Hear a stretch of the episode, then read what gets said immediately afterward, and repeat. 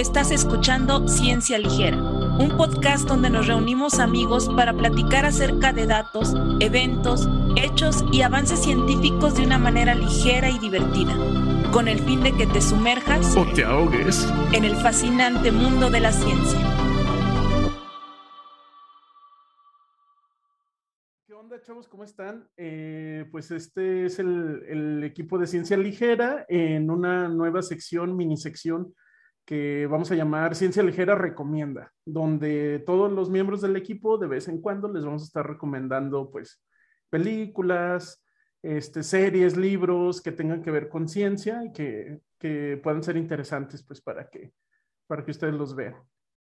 Eh, pues en este capítulo les vamos a recomendar una película viejita, una oldie, que es de 1995 y es la película de Epidemia que está dirigida por eh, Wolfgang eh, Petersen y pues él, fue director de, por ejemplo, Troya o La historia sin fin. Y este, pues es una película muy interesante, eh, es una película que trata sobre una, una, un brote de un virus que es un virus nuevo, pero está basado en el ébola, básicamente. Eh, que surge en África y entonces este, surge a raíz, de, a raíz de la guerra y luego se lo llevan los Estados Unidos y, lo entierran, ¿no? Y luego vuelve a resurgir en los tiempos actuales, bueno, actuales para la película. Y entonces eh, la historia trata de cómo los cazadores de microbios eh, de, de, la CDC y del ejército de Estados Unidos pues intentan eh, contener la pandemia y resolver de dónde surgió y tratar de, de, curarla, ¿no? Y entonces, este, pues ese es el, a grandes rasgos, la, la sinopsis de la película. Eh, un, un, aspecto interesante ahí fue que parece que el virus proviene de una región cerca de Zaire, o del, sí, de Zaire, y el brote que llegó a Estados Unidos era de una cepa de ébola de Zaire. Es un aspecto que está ah. interesante. Así como que... La... Recordé. Oigan, pues yo, ahora que la volví a ver, bueno, porque es del 95, ya como nos dijo Raúl, pues ya está viejita, ¿verdad? Este, y ahora que la volví a ver, es, me llamó mucho la atención en la primera escena, o sea, la primera escena es pantalla negra y una frase que les voy a, a leer así textual. Dice, la mayor amenaza para el predominio del hombre en el planeta es el virus. Esta frase la dijo el doctor Joshua Ledenberg, que fue, este, un, fue un biólogo genetista que se ganó el premio Nobel de Fisiología Medicina en el 58. ¿Ustedes qué, qué les parece esta frase? ¿Creen que, que sí, el los virus en general nos van a, a exterminar en algún momento del planeta? Pues mira, lo hemos estado viendo con, la pandemia, esta pandemia. Yo creo que sí los virus y en el futuro van a afectar mucho a, la existencia humana, sobre todo mucho en rasgos este, económicos. Ya vimos cómo se cerraron varias cosas en, la pandemia, pero no creo que un virus sea capaz de exterminar a toda la población porque generalmente eh, a lo largo de las epidemias se ha visto que hay personas que resisten a los virus y, hay personas que no se infectan, son asintomáticos, y hay otras personas que la pasan medianamente bien y hay personas que sí mueren. Pero generalmente los virus no han acabado con, con grandes poblaciones este, humanas. Una de las más fuertes pues fue la influenza del 1918, que se conocen este, cerca de 50 millones de muertos. Pero, y, y afectó a 500 millones de personas, que era un tercio de la población en aquel entonces. O sea, sí afectan, sí van a afectar mucho en el futuro, pero no creo que lleguen a exterminarlo. Ya. Sí, este, yo, yo, también creo eso. Bueno, no, a ver. No, no, no, nada más, o sea, es, eso es eh, porque, bueno, está interesante ver, como lo estamos viendo actualmente, ¿verdad? Que eh, los virus pues tienen muchas variantes y van mutando en un afán de, de la preservación, vamos, es una, una forma de adaptación. ¿Verdad? Entre más transmisible y menos agresivo pueda llegar a ser un, un, este, un patógeno, pues es mucho más exitoso él para poder predominar y seguir su existencia en, la Tierra, ¿verdad? Entonces, eh, un virus que afecte única, al menos un, virus que afecte únicamente eh, humanos está difícil porque pues morimos los humanos y, y, ahí se queda la especie, ¿no? O sea, ahí... Ya no sé. Bueno, quedan los gatos y otros animales. Sí, pues, pero, que sea exclusivo de humanos, pues se me hace también muy difícil porque, pues, digo, como, como organismo exitoso no va a ser nada exitoso porque si maté a los humanos y ahí voy yo también junto con los humanos, ¿no? Que es una de las cosas, por ejemplo, que, que, el ébola no se ha hecho como, por ejemplo, una gran pandemia, ¿no? Porque es como tan agresivo, mata a casi el 70% de, los, de las personas que infecta. Entonces, matarlos tan rápido o matar a todos no permite que el virus pase de persona a persona y entonces se contiene la, la, epidemia. Otra cosa que se me hace interesante de, de las, de las pandemias que lo vimos en esta pandemia y que también se han reseñado en la de 1918 es que la primera, en la del 18 fueron tres olas, aquí llevamos como tres o cuatro olas, ¿no? Pero la primera ola era una enfermedad que era medianamente, o sea, era como una gripa nada más, o sea, la pasaban muy bien, pero en la primavera ya en, en, en el verano mutó el virus y se hizo más agresivo. Y entonces ahí en esa segunda ola fue donde causó el mayor número de muertes. Y ya una tercera ola. Ah, bueno, por edades. O sea, también las olas se dieron por edades. Ajá. Primero afectó a una población, la segunda afectó a otra y la tercera a otra. O sea, tal parecía que así como dice Jair, pues iba, iba este, el, o sea, el, o sea, pues sí, el, virus como mutando o adaptándose como para la población que, que iba estando en, esas, en ese momento. Y, y, ya para, por ejemplo, para la tercera ola del 1918, la enfermedad que causaba era más leve que la de la primera ola. Y entonces me pongo a ver esas partes y lo comparo con, con la del COVID-19 y es prácticamente lo mismo, ¿no? Empezamos con una enfermedad que sí afectaba y mataba personas, pero cuando llegó la, la, la variante Delta, esa fue la que este, mató muchísimas personas. En, en India eran cuerpos este, que, que, corrían por el, por el río, ¿no? El, creo que se llama el Ganges, el río. Y luego ahora vemos una otra variante del Omicron que presenta unos síntomas mucho más leves que, que la primera, que era la alfa, ¿no? Entonces, como que es un comportamiento este, de varias pandemias y por eso creo que sí un virus nos puede llegar a afectar mucho pero no creo que llegue a exterminar a, la población.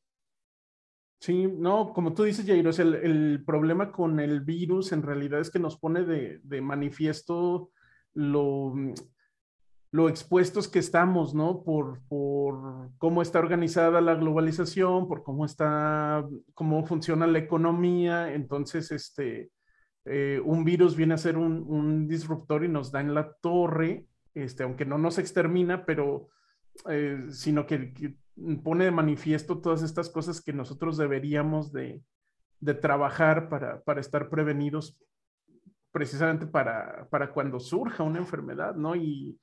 Poder tener mecanismos de decir, bueno, si estás enfermo y no puedes trabajar, pues vamos a hacer esto. Y por otra parte está la cuestión de las, de las herramientas médicas, ¿no? Se te da el, el COVID la primera vez y no tenemos nada, no tenemos nada que podamos usar. Entonces, este, fue, fue una, nos, nos puso de manifiesto cómo no, no estamos preparados. ¿no? Esa es la, yo creo que es la cuestión más impactante. sí, y sobre todo, perdón, sobre todo que teníamos una, un aviso previo con el SARS, ¿no? En el 2002. Y con se había presentado el SARS. Y, la gripe porcine. La gripe porcina. Y la gripe porcina. Y como que no, hay, no hubo como protocolos este, de contención, ¿no? lo vimos mucho aquí en, el país, pero a nivel internacional también sucedieron estos, estos este, aspectos que no estuvimos preparados para esto. A lo mejor puede ser una lección prepararnos ahora sí para la próxima epidemia, pandemia. Entonces quedamos o estamos de acuerdo que a lo mejor un virus no va a exterminarnos, pero pues sí va a tener una gran afectación en, la población. ¿verdad? Así es. Eh, y por ahí, como me lo mencionaba eh, Jair, en la película, pues se presentan como varios brotes, ¿verdad? Este, producto de el hombre, básicamente. Este, alguno, el primero fue la guerra, como, como nos platicaba Raúl de cómo se desarrolla la película. Eh, el que lleguen el ejército a zonas eh, que no estaban habitadas y empiecen a, a, ocupar espacios que en realidad pues no eran ocupados por seres humanos, sino por flora y fauna silvestre de la zona. Sí, increíble, increíble que no haya pasado algo así de feo en Vietnam, ¿no? Porque en Vietnam este, los, los estadounidenses utilizaron el agente naranja para eliminar toda la, toda la maleza, todo lo, eh, lo, vegetal para que no se pudieran esconder los, los vietnamitas. Este, y echaron un montón de napalm y pues desplazaron a muchas especies que se quedaron sin hábitat. Y pues bueno, al menos no hubo una, una pandemia de ahí, ¿no? Pero... Exacto. Sí, porque ya el hecho de ir a invadir es el hábitat del fauna silvestre es un, es, puede ser una consecuencia de generar una epidemia. Simplemente ir a invadir y tener contacto con animales que se conocen como reservorios, estos animales que llevan los virus, pero ellos no se enferman o tienen una infección asintomática que nosotros creemos que no están enfermos, podemos tener contacto con ellos o con sus fluidos y de ahí desencadenar una, una epidemia, ¿no? Y eso es porque nosotros vamos y, y, y ocupamos sus hábitats naturales que es uno de los aspectos que se tocan en la película cuando dice que un chavo que, que estaba trabajando en construir carreteras en el bosque fue al pueblo, tomó agua del pozo y de ahí todos empezaron a contaminar, que fue el segundo brote de la película, ¿no? Así es. Sí, que, y del tercer brote. No, no, ah, continúa, continúa, continúa. No, del tercer brote, que es otro aspecto también que nosotros los humanos hacemos mucho, que es el tráfico de animales, ¿no? En la película se muestra cómo hay un tráfico de, una monita que está, que es el reservorio, trae el virus, pero no, no está enferma. Y esta monita es transportada a Estados Unidos y ahí empieza primero escupe a una persona y luego esa persona empieza a infectar, ¿no? Y eso es porque a consecuencia de nosotros, ¿no? del tráfico de especies. Y como se ha visto, por ejemplo, en la actualidad, el COVID se cree que fue un, evento de, ese tipo, a, través del tráfico de, animales hacia un mercado que se llama mercado húmedo, que son mercados donde matan animales y los venden. Y de ahí surgió la, la, epidemia después, después pandemia. Sí, pues cuántos casos también no conocemos de, infecciones zoonóticas justamente por la interacción con animales que, pues, que no tenemos en la vida cotidiana, ¿verdad? Que vamos y los sacamos de sus hábitats, que no sabemos qué microorganismos puedan tener y que obviamente nosotros, pues, si ese microorganismo logra saltar y logra salir y romper esa barrera entre las especies, pues no vamos a poder protegernos porque pues nunca hemos estado en contacto con ellos. Exacto. Sí, es muy curioso que la, película toma muchos elementos de diferentes brotes, de diferentes este, enfermedades a lo largo de la historia. Entonces, este, este brote que viene del monito, este, pues eh, se parece mucho al, origen del, del, VIH, ¿no? Del, virus que causa el SIDA, que se, sospecha que se originó en, en chimpancés, en simios, este, y era por las personas que se dedicaban a cazar a los simios, a comerlos, a traficar con su carne, entonces estaban en contacto con su sangre y todo esto y hizo un, cambio. Yo creo que igual y, igual y lo vamos a platicar en el episodio de, de pandemias o la serie de episodios de pandemias. Hay mucho de dónde hablar ahí. Y, una lección que nos ah. puede, perdón, una lección rápida más que nos puede dejar la, la película y también la, la pandemia que estamos viviendo ahorita es dejar en paz el, fauna silvestre, ¿no? Dejar sus hábitats en paz para que no puedan surgir otras nuevas este, pandemias. No meternos donde no nos llaman. Exacto.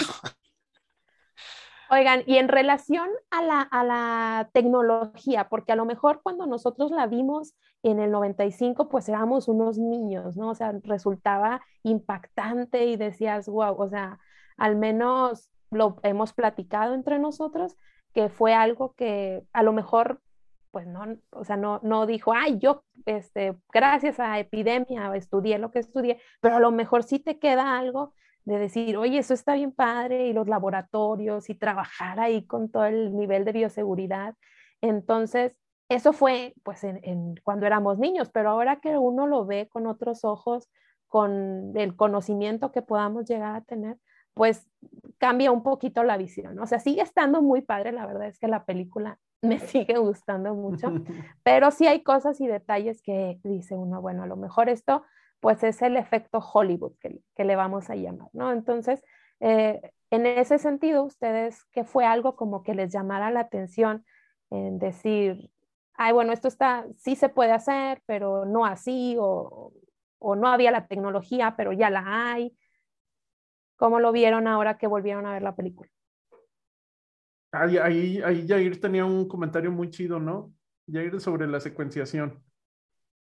Sí, mira, fíjate, es una frase en la película súper cortita, donde está platicando el, el, protagonista con su jefe, que es un militar, y le dice, dame tiempo, dame un mes para secuenciar el, el, el virus y conocer su identidad, porque era un virus nuevo y no sabían. Entonces le pedía un mes para secuenciar el genoma, que mide aproximadamente 18 mil nucleótidos. Para ese entonces, un mes eh, considero que era un tiempo récord para hacer por el efecto Hollywood, pero sin embargo, ahora que lo piensas ya en estos entonces, ahora es tan fácil secuenciar un genoma. Por ejemplo, el genoma de COVID-19 es de 30 kilobases, 30 mil bases, y lo puedes secuenciar en horas, ¿no? Lo que te lleva un poco es armar la, la secuencia, pero la secuenciación en horas la tienes. Y de hecho el genoma humano se puede secuenciar en un día, ¿no? Que son millones de bases. En un día se puede secuenciar. Entonces, esa, ese aspecto de la tecnología a mí sí me, sí me impactó. En cómo avanzó la tecnología desde la película hasta este entonces, en este cambio de la secuenciación, como, como antes podríamos secuenciar algo récord en un mes y ahora nos toma simplemente horas, ¿no? A mí sí me, sí me impactó esta, esta, esta frasecita en la película. Sí, no, de hecho, este, me acuerdo que había un, un, investigador que sacó un artículo en 2015 sobre la secuenciación de células del cerebro y luego nos dio una plática en 2017. Y del 2015 al 2017, él mismo nos dijo, este, este proyecto lo hicimos en tres años y hoy con el equipo que tenemos lo podemos hacer en una semana. Entonces sigue siendo, sigue avanzando a ese ritmo, ¿no? La tecnología. Entonces eh, es posible que en el futuro, muy, muy posible que en el futuro este, te puedan secuenciar completamente en un ratito, ¿no? Es como más rápido que ir a pedir una prueba este, rápida de las de COVID o hacer una prueba de embarazo. Y eso, eso lo vamos a ver en otra película que les vamos a recomendar por ahí.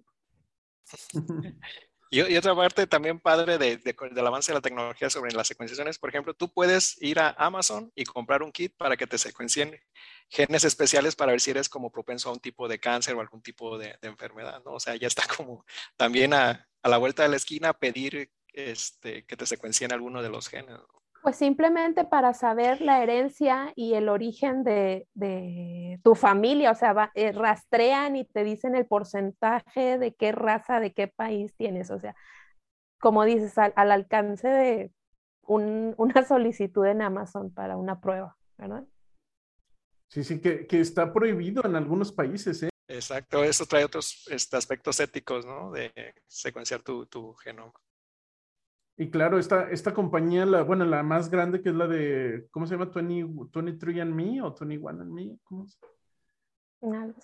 Es este, es de la, creo que la fundó la ex esposa de Bill Gates, de uno de estos millonarios, o de Bill Gates o de Mark Zuckerberg, lo siento, no lo investigué, discúlpenme, este, pero el, el chiste es que tiene, yo sí sé, que eh, tiene una de las mayores colecciones de muestras genéticas humanas en el mundo. Es decir, ellos reciben tu muestra, la secuencian, pero claro, ellos se quedan con la muestra y, y reciben muestras de todo el mundo. Entonces, ningún hospital, ningún centro de investigación tiene esa capacidad de colectar muestras humanas para análisis genético. Entonces, eso tiene muchas implicaciones. También. Oigan, y otra cosa que eh, yo me cuestionaba cuando veía ahora la película era por qué, cuánta obsesión por el monito, por la monita. Porque gran parte de la película, de la segunda mitad de la película, es una búsqueda, pero ardua para poder encontrar, porque, bueno, eh, como nos había mencionado Jair, pues la monita encontraron que era el reservorio para, para el virus. Y ellos pues decían y aseguraban, porque ese era como su, su este, hipótesis, que en la monita pues iban a encontrar básicamente la cura. Eh, pero en realidad podemos asegurar que al ser un reservorio, pues iba a encontrar la cura, porque eso implicaba, lo que ellos mencionaban era que la monita iba a tener los anticuerpos para ambas cepas, porque eh, en el desarrollo de la película, pues se observa que son dos cepas que se transmiten por vías diferentes, entonces pues que necesitan neutralizar a ambas cepas y que no nadie iba a poder tener esos anticuerpos más que la monita. Y entonces empezaron una búsqueda así este, eh, agotadora dentro de la película, pero podríamos, o sea, asegurar que, que la monita iba a tener la cura, que, que iba a producir siquiera anticuerpos, porque recordemos que, que no enfermaba. Entonces, ¿cómo íbamos a asegurar o cómo podemos saber si la, si la monita en realidad tenía una producción de anticuerpos y no era porque pues el patógeno no era el patógeno para su especie.